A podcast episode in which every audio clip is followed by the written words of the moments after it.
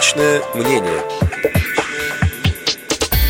13 ноября отмечается Международный день слепых. В этом материале вице-президент Всероссийского общества слепых, депутат Государственной Думы Российской Федерации Олег Николаевич Смолин отметил заслуги незрячих людей в мировой культуре, а также рассказал о том, что субсидирование Всероссийского общества слепых в 2019 году будет увеличено. В Международный день слепых я хочу от души приветствовать моих товарищей по Всероссийскому обществу слепых, да и всех инвалидов по зрению, независимо от того, входят ли они в нашу организацию или нет. Я думаю, Международный день слепых – это признание, скажу без ложной скромности, заслуг нашего брата в мировой истории, прежде всего мировой истории культуры. Среди наших были величайшие поэты Гомер, Милтон, второй после Байрона в британской литературе, Михаил Исаковский, автор знаменитой «Катюши», Эдуард Осадов, любимец молодежи 70-х, 80-х годов – и многие другие. Среди нашего брата в конце советского периода было около 200 докторов и кандидатов наук. Это серьезный вклад в интеллектуальный потенциал страны. Ну и среди нашего брата были известные политики и государственные деятели. Ну, например, Василий II Темный, великий князь Московский. Например, британский министр образования Давид Бланкет, с которым мне довелось лично быть знакомым. Да мало ли других. Мы знаем, что у наших людей и у нашей организации много проблем. В меру скромных возможностей депутата Думы пытаюсь использовать ресурс для того, чтобы хотя бы уменьшить их остроту. Осмелюсь сказать, что Международному дню слепых мы подошли не без результата. В следующем году субсидия нашей организации ориентировочно будет увеличена примерно на 150 миллионов рублей. Рассказываю длинную историю этого вопроса. Когда в начале года обсуждался вопрос о минимальной заработной плате, и понимая, что это вызовет проблемы с оплатой труда сотрудников организации ВОЗ, мы предложили поправку к постановлению Государственной Думы. Ко мне подошли мои коллеги из «Единой России» Андрей Исаев и Михаил Тарасенко.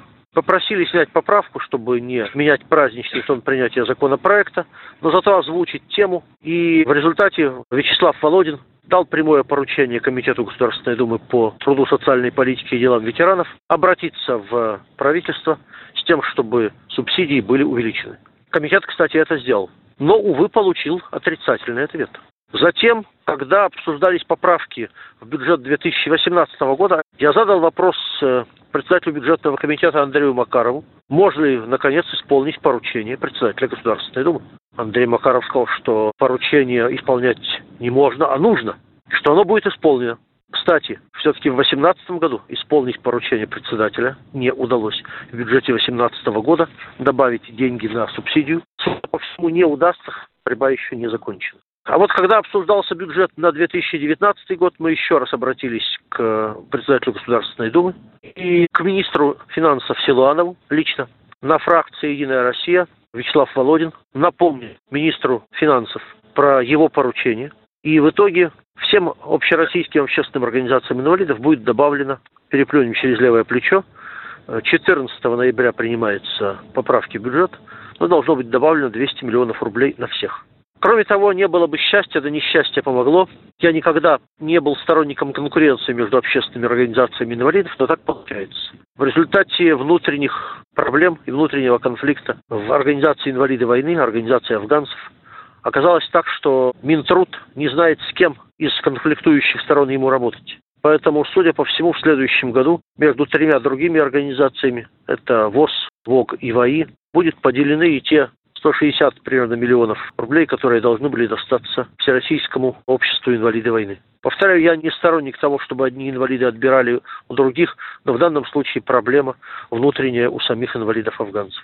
В итоге, повторю, мы полагаем, что из этих денег общей сложности порядка 360 миллионов рублей, около 150 должно достаться Всероссийскому обществу слепых.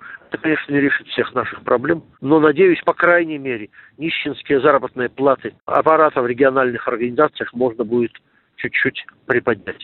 По крайней мере, хотя бы довести до прожиточного минимума и вернуть на полную рабочую неделю наших сотрудников.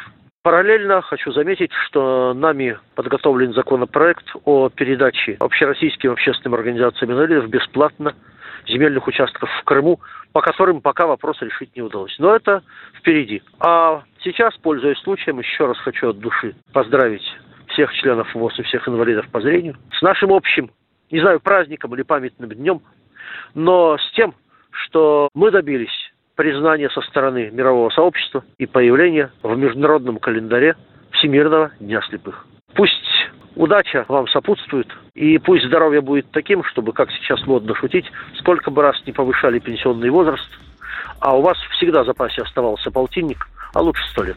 Всего доброго. Увеличение суммы субсидирования Всероссийского общества слепых в 2019 году комментировал депутат Государственной Думы Российской Федерации, вице-президент ВОЗ Олег Смолин. Личное мнение.